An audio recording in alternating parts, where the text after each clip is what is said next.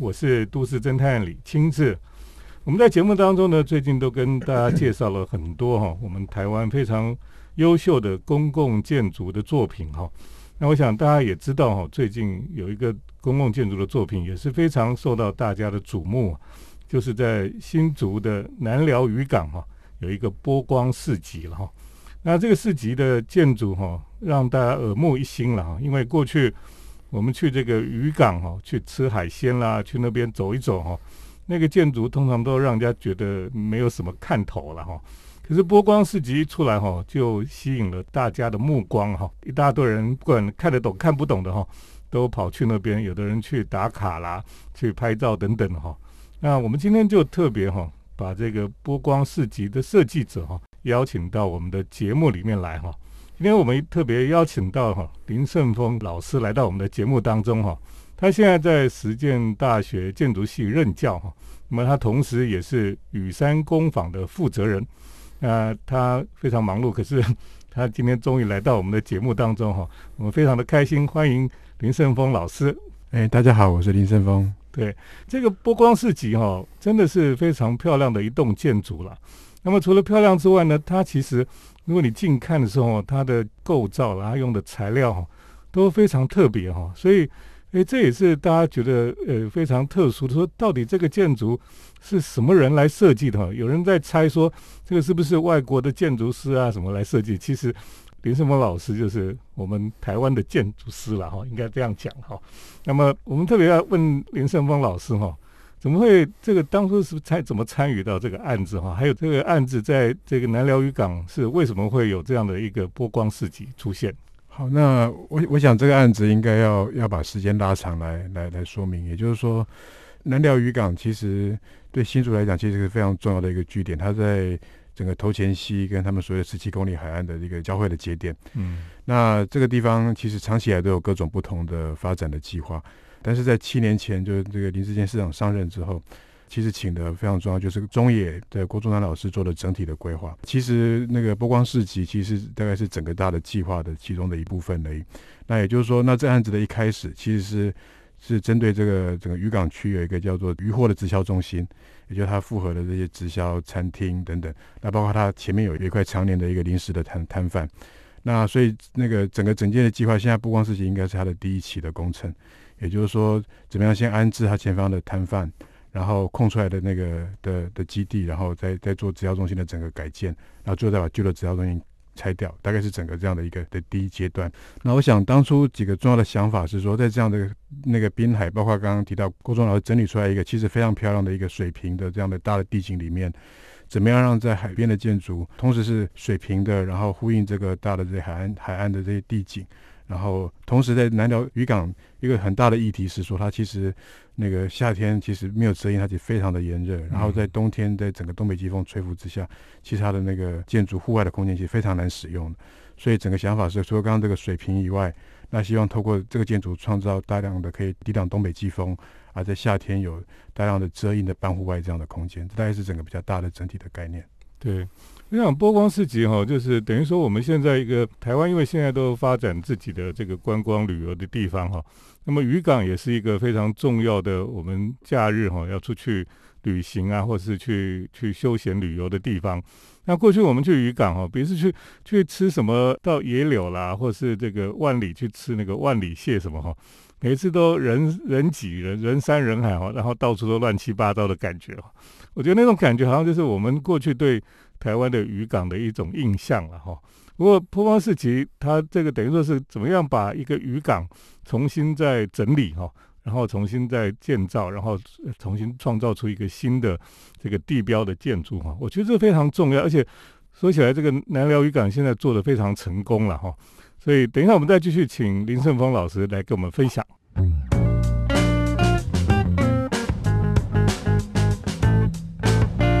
回到我们建筑新乐园节目，我是都市侦探李清志。我们今天特别邀请到南寮渔港这个波光市集这栋建筑的设计人哈，也就是实践大学建筑系的林胜峰老师来到我们的节目当中了哈。那我想去过的人都会非常觉得很惊艳。那波光市集哈，它这个屋顶是很像波浪的造型了，然后它的立面又有一种那种诶有点赭红色的颜色哈，不晓得这个是什么东西了哈。我们就请这个林胜峰老师来给我们说明一下哈，你怎么设计出这样的一个这个波光四级的建筑来？好，那我想这如刚刚提到这个非常水平，有一个大的屋顶这样的的一个一个底下的市集这样的棚架，大概几个重要的决定，一个是说这样的一个大的屋顶，那它当然功能上它需要有排水，然后它整个在意象上面，它的连着海边应该有它那个基本的这个的形式，所以一开始想法就是用一个非常单一的模具的一个曲曲面去形成它的波浪的屋顶，其实屋顶是。就是清水混凝土灌出来。对，然后，然后，那第二个就是说，确实整个这样的一个大的海边的结构，如果那个太多的这些构造的细部，包括说是那个金属的钢构等等，我想，那我想在视觉上它它会它就是像，然后包括在海边有耐候的这样的的的议题，所以所以整个大的屋顶希望它是一个非常抽象的一个波浪的曲线，所以最后决定它就是一个 SRC 的构造，也就是说它里面是钢构，那整个是用清水混凝土灌出来的一个，远远看就是一个单一的线条这样的一个屋顶，那整个它支撑这个屋顶。那像是用一个现在的那个，其实在国外蛮已经蛮常使用。那台湾在公共层应该是第一次使用的，就是用四 L T 一个，就是一个结构集成材。嗯，那这集成材它基本上这些板墙的结构，它可以形成一个在结构上的一个水平的剪力。那同时这个板墙的系统，透过它像上下的 arch 这样的一个，我们叫它拱旋这样的一个的一个形式，那往下会形成开口，然后在东北临东北才会降下来，变成一个挡风的板。那上方跟那个刚刚提到这个这个曲面屋顶，那也会透过它这个倒过来的这个的的 arch，会形成那个通风跟采光的这样的一个功能。那同时跟屋顶会形成一个相对比较轻巧这样的一个一个视觉的意象。在这这两个大的元素的背景底下，那摊商的那个单元，那可以把它压低到大概两米一左右，会形成另外一个那个摊商的市集这样的一个秩序。然后另外，我想在台湾的营造很重要的一件事情是说。怎么样把看起来复杂的事情，透过系统化、模具化的方式去完成？那我想对营对营造来讲，不管从造价，从这样的施工上来都都会单纯很多。所以整个屋顶它其实是单一的曲线、单一的模具。然后我们那个刚刚提到这个 CLT 的板墙，基本上只有两个类型、两个 type。它透过它的翻转，然后跟屋顶之间会形成看起来很多变这样的一个的变化。那基本上它实际上是一个。一个在系统上其实是非常非常理性，然后非常非常简单的一个构筑的系统。嗯，其实我想很多听众朋友如果有去过南寮渔港，然后看过了这个波光四级的建筑哈，可能对你说那个 CLT 的板墙哈，诶，大家会觉得比较比较有兴趣了哈。就是说，诶，大家远看的时候还以为它是金属板，然后生锈变成红红的这样的哈，那个颜色是它原本就是那个颜色。哎，不是，其实它它是一个快木的集成材。哦，那但是它本身因为耐候，它表表面上需要需要耐候的涂装。哦，那涂装其实是有几种那个深浅可以去选择。那原本设定是比较浅的颜色，那但是它在在我们在几试了几个颜色，发现，在在海在在滨海，包括说，其实颜色随着时间其实会会有些变化。嗯，所以会选择一个比较深一点的颜色。那一方面，它预期它随着时间慢慢会变浅；那一方面，在滨海这样的一个灰灰的地景里面，那其实是这样的这样的色彩，然后包括不同季节光线进来，其实它相对会比较有活力。大概是当初的思考。这个墙面上这个 CLT 的集成材哈，它它那它里面是不是还有有结构吗？还是它的垂直的力量是还是还是钢构？嗯，然后 CLT 自己，我们要看到刚刚说两个类型的这个板，事实上它。会切成七种单元，嗯，那也就这七种单元中间会用是用钢板去连接的，哦，也就它现在结合部分是用钢板，那主要的结构事实上还是集成材，集成材它自自己就有结构的力量，是，哦，所以这个是我想也是在台湾和公共建筑里面，我们会开始去使用一些新的建筑的工法了哈，还有一些材料哈。那林胜峰老师其实过去他就是非常专注在这个材料跟这个构造的怎么样去使用它哈，我觉得他他的建筑都不是非常花俏哈，可是做出来就是非常简单，可是有一种呃很很特殊的一种美感在里面哈，所以这也是呃可能让我们觉得说新的公共建筑哈，可能已经跟以前你的想象不太一样了。那如果还没去看过的人哈，就可以到南寮渔港去看看这个波光世纪，是一个很棒的公共建筑。等一下，我们再继续来请这个林胜峰老师哈来分享他在新竹地区哈做的一些公共的一些设计的案例。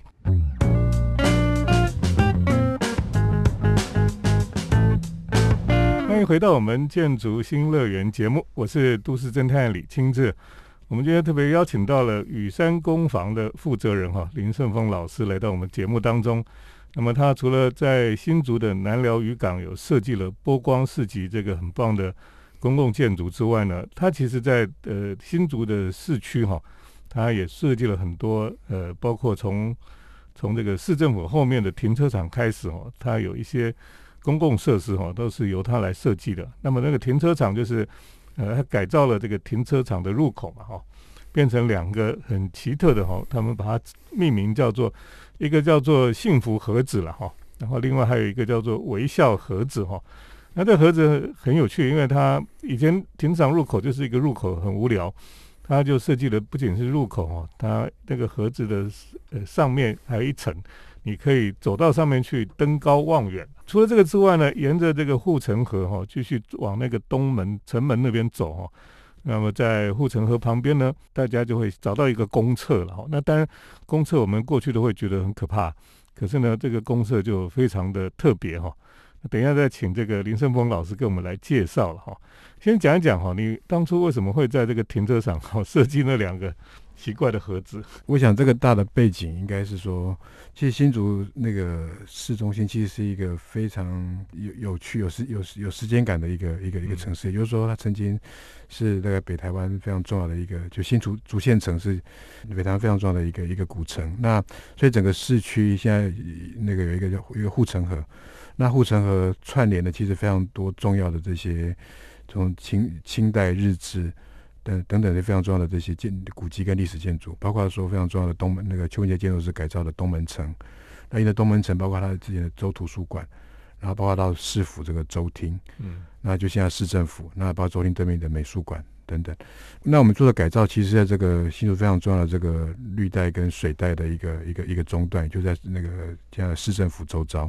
那其实这案子的一开始，其实是市府后方就也就连着护城河的一个。那个广场的改造，那这广场本来是，它实际上是围墙围起来的一个停车场，然后也是市府那个整个周到最后一道围墙。那这个停车场外就是一个地下停车场，就在就在护城河边上。然后这地下停车场它其实有两个出入口，那其实非常巨大。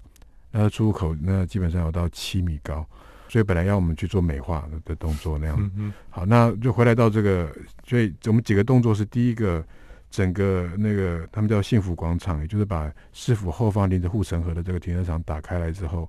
那透过那个那个流动的砖的铺面，会形成一个跨街阔的，就是从市府的广场到美术馆的广场，然后到护城河边他们这个二二八公园，整个这个开放空间的整理。那整理完就回来到刚刚秦子老师提到的这个地下停车场的两个出入口。嗯，那。那我们后来去理解这个出入口，其实它上方除了电梯的这些设备，还有个消防排烟设备，那还有一个楼，就其他空间就是一个大的楼梯要上去这些服务空间。所以我们理解说，其实这个上面这个除了保留必要的这些设施的空间，那上面的空间其实把楼梯往外移之后，其实会形成一个对都市具有公共性的一个观景的平台，嗯，跟一个接下来可能各种活动会发生的空间。所以。那我们就提出个方法，那个提案就是说，把楼梯外移之后，那二楼的这个空间变成两个盒子，那一个是顺着护城河的这个那个绿带的带状，那一个是向着护城河的两两个盒子，所以大概是一开始的大的构想。那公厕大概也在这个这个系列里面有一个，其实公厕以前就有，以前就以前其实是那个邱文杰建筑师做的，那其实也做的比还不错，只是他因为有应该二十几年了，然后包括说他。的一些那些设施的跟现在法规规范不太符合，嗯，那有些材料已经老旧，那所以说我们就用一个非常简易的方式，然后就重新再设计了这个公厕。那所以整个在先讲这两个盒子跟公厕，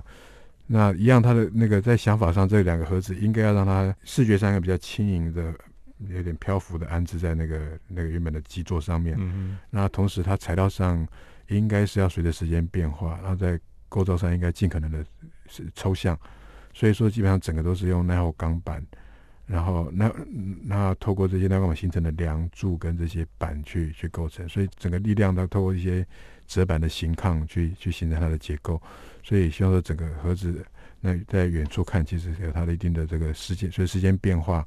的表情，同时有它一定的抽象，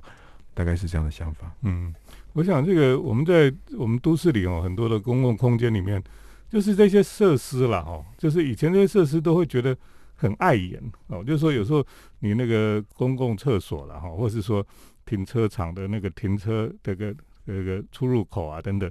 都是都是没有什么设计，然后就是这样子丑丑的，或是说那个公厕就是大老远就闻得到味道哈，就然后上面就会有一个很很闪亮的这种不锈钢的水塔等等的，你会觉得很破坏整个感觉。可是你所设计的都是比较低调哈，像你用这个耐候钢去做哈，那个远远看就是非常低调，然后你也不会明显的注意到它。可是去使用的时候，他们都觉得，像我前一阵子带电台的建筑团去看的时候，他们都觉得，哎，这个公厕好棒，都也没有臭味哈。而且在那个护城河的水边，就是以前应该想说，水边的公厕那边应该很臭的，对，结果到那边都是觉得很舒服了哈。然后大家都会很想去用用看这个厕所。我想这也是一个城市的进步哈。那么在很多公共的设施上面哈，都有经过巧思跟设计哈。那这个在呃新竹的案例哈，大家也可以去看一下。等一下再继续请呃林胜峰老师来给我们介绍他的一些设计。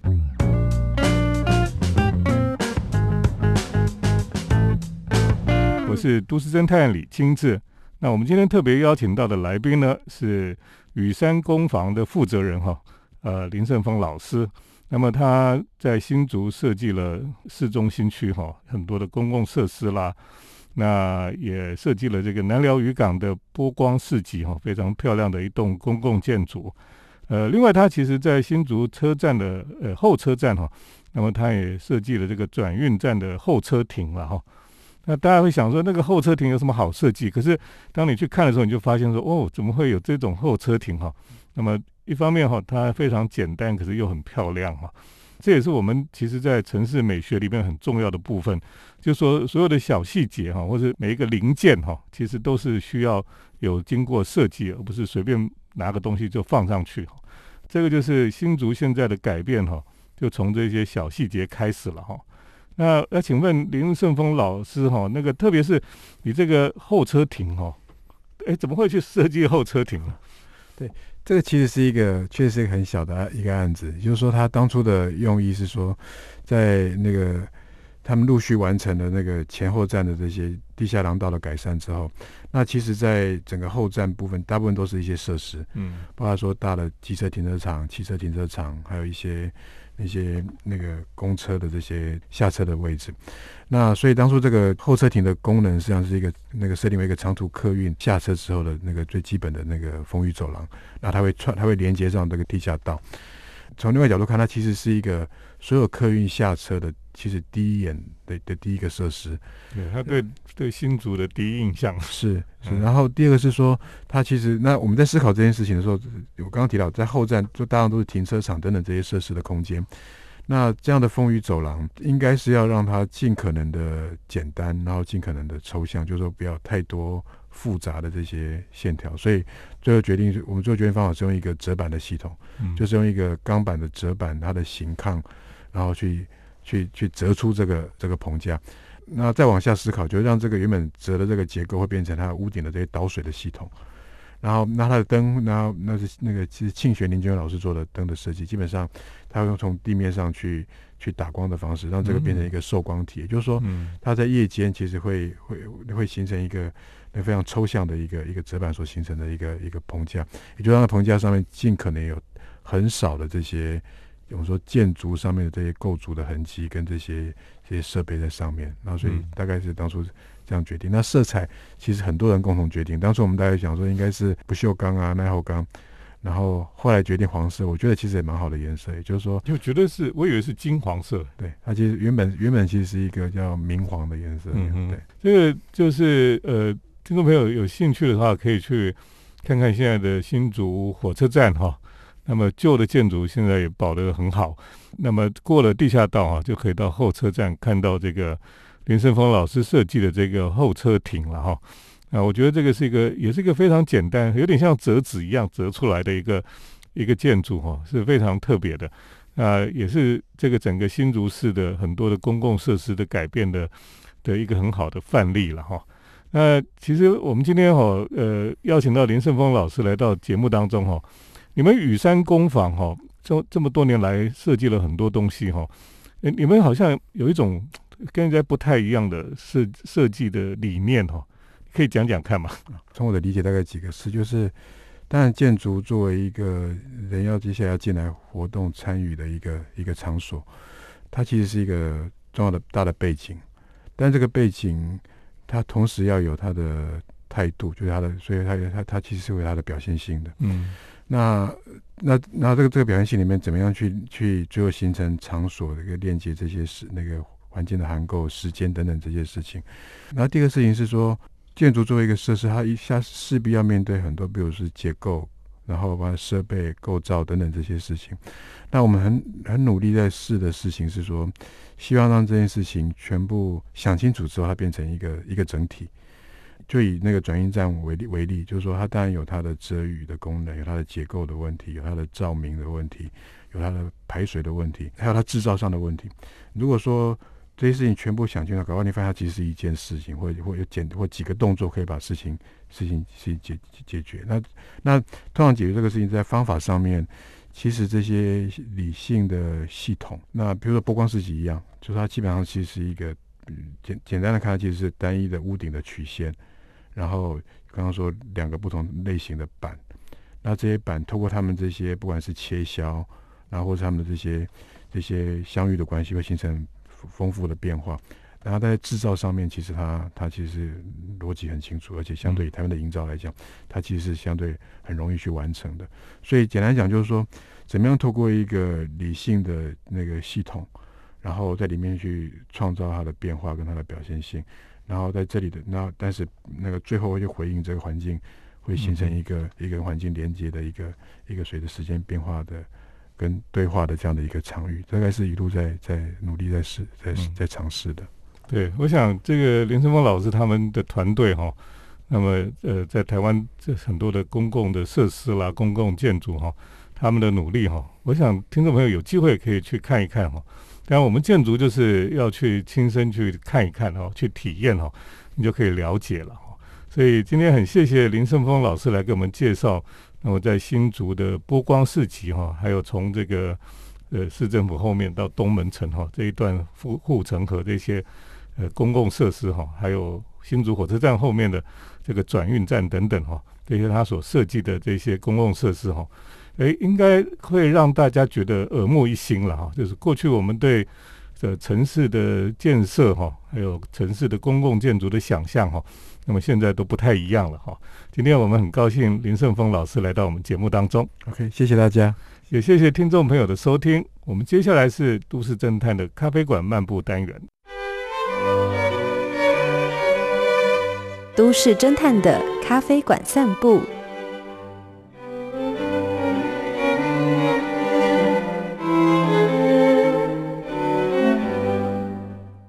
来到都市侦探的咖啡馆漫步单元。那么最近呢，在台北有一些咖啡馆关门了哈，可是又有一些新的咖啡馆又又出现了，所以呢，呃，有一些新的咖啡馆呢，就会想让人家再去瞧一瞧。最近呢，在开幕试营运的有一家书店哈，叫做一间书店哈，就是一间两间的一间哈，一间书店。它就隐藏在长安西路的一个背包客旅店，哈，叫做夹角托的家。这个旅店里面，夹角托的家呢是一个老的建筑，哈，可是这个建筑呢又有一点现代的感觉。它的转角是圆弧状的，哈，那它的那个阳台的扶手，哈，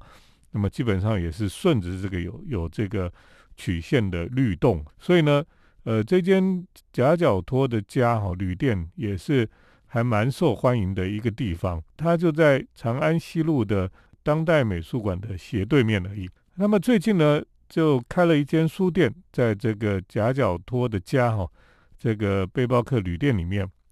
呃，这家书店呢，一间书店哈，它里面是挑高的空间呐哈，那中间有一个非常曼妙的一个回转梯，可以到二楼去哈。那么加上它原来就有几个晚霞一样的云彩的灯，哈，那么悬挂在这个书店的中央了哈。那么后面的整排的这种木质的书架哈，就交织成一幅美好的书店风景。那这最有趣的是，在这个书店的书架的角落哈，它还有一个沙发的角落。也就是说呢，你到这个书店哈，你可以看书之外呢，你可以呃躲在这个角落的沙发里面哈，躲在那边喝咖啡跟看书了。因为这个书店呢，就会有这个可以喝咖啡的服务哈，你就可以点一杯咖啡，那么也可以买一本书哈，那么就坐在这个角落里面哈，有书书架把你包围在那个地方哈，好像突然没有人可以找得到你哈，你就躲在这个书堆里面呢，就在那边喝咖啡跟看书了。那么那天我去的时候呢，就买了一本书哈，叫做《铁路的现代性》啊。因为我其实对铁道了哈，对这个呃非常有兴趣哈。那这里面就在讲中国哈，自从铁路发展到现在哈，因为呢大家都把铁路哈当做是整个历史就是现代性的一个很重要的标志哈。那么因为有了铁路之后哈，这个整个世界就进入了现代的时代里面去了。那么在里面呢，读着读着就读到了马克思也说了一句话哈，他说革命是历史的火车头了哈，所以呢，在这个书里面读着读着哈，我就陷入了一个，呃，某一个时代里面有看到蒸汽火车的那个年代里面，那么中国人哈，当时看到蒸汽火车的时候，有很多不同的想象了哈，有的人觉得它是很邪恶的，那么也有人看到了这个，因为不小心误闯那个铁道哈。被火车压死的人，那么就觉得火车是一个可怕的东西了哈，而且呢，火车会喷烟啊等等的哈，就很多人就觉得这个火车哈是一个很可怕的东西。可是国父孙中山先生呢，就会觉得铁路是很重要一个国家现代化的一个重要的工具哈，所以呢，就当时就很多哈关于中国的发展哦，跟铁路都有很多的重要的这种关系了哈。那么读着读着哈，你就突然就到了另外一个时空里面去了。那这就是一个书店哈，一本好书呢，一边喝咖啡一边看书哈，就可以让人脱离现实哈，那么达达到另外一个时空里面去哈，有点像穿越一样啊。那我想这是一个读书的人哈会享受的一件事情，就是你可以借着书本哈，那么带你去旅行啊。虽然我们现在疫情很严重。那么没有办法出国旅行，甚至呢，有时候要出去都会很小心，好，所以呢，哎，可是呢，我们居然可以借着一本书哈，哎，就可以到不同的时空去旅行，我觉得这是很奇妙的事情了。那这些小书店呢，虽然是很小，可是呢，他们一样是为都市人带来很多的精神上的食粮了哈，或是你可以这样讲了，我们就是去书店呢。哎，我们就可以接触到很多历史上伟大的思想，或者说我们可以接触到很多不同的人的思考方式，或是我们好像进入到了每一个不同的人的脑袋里面去，我们去看他们到底在想什么，我们看他他们到到底在思考的方式是什么，这样是对我们其实有很大的帮助啊，因为我们平常我们的脑袋很简单，或是我们的思考方式就只有常常会局限在某一些。想法里面，可是当你读了这些书之后，它可能会开启你另外的一种思考方式，或者启发你另外一个时空，启发你另外一个领域哈，那可能也会改变我们的生活了。所以今天呢，在节目当中呢，跟大家来介绍这个一间书店哈。呃，如果你过年的时候领了压岁钱哈，就可以到这边来买买书了哈。当然也不一定去一间书店了哈，到其他的书店也可以。买书可以看书这样子，那最棒的就是在书店里面可以喝杯咖啡，享受阅读的时光哈。这我觉得这是在假日的时候呢，我觉得是一个最大的享受吧。今天跟大家来分享可以喝咖啡看书的书店哈。那么呃，谢谢听众朋友的收听，我们下礼拜再见。城市的幸福角落，来杯手冲单品。享受迷人的香醇世界。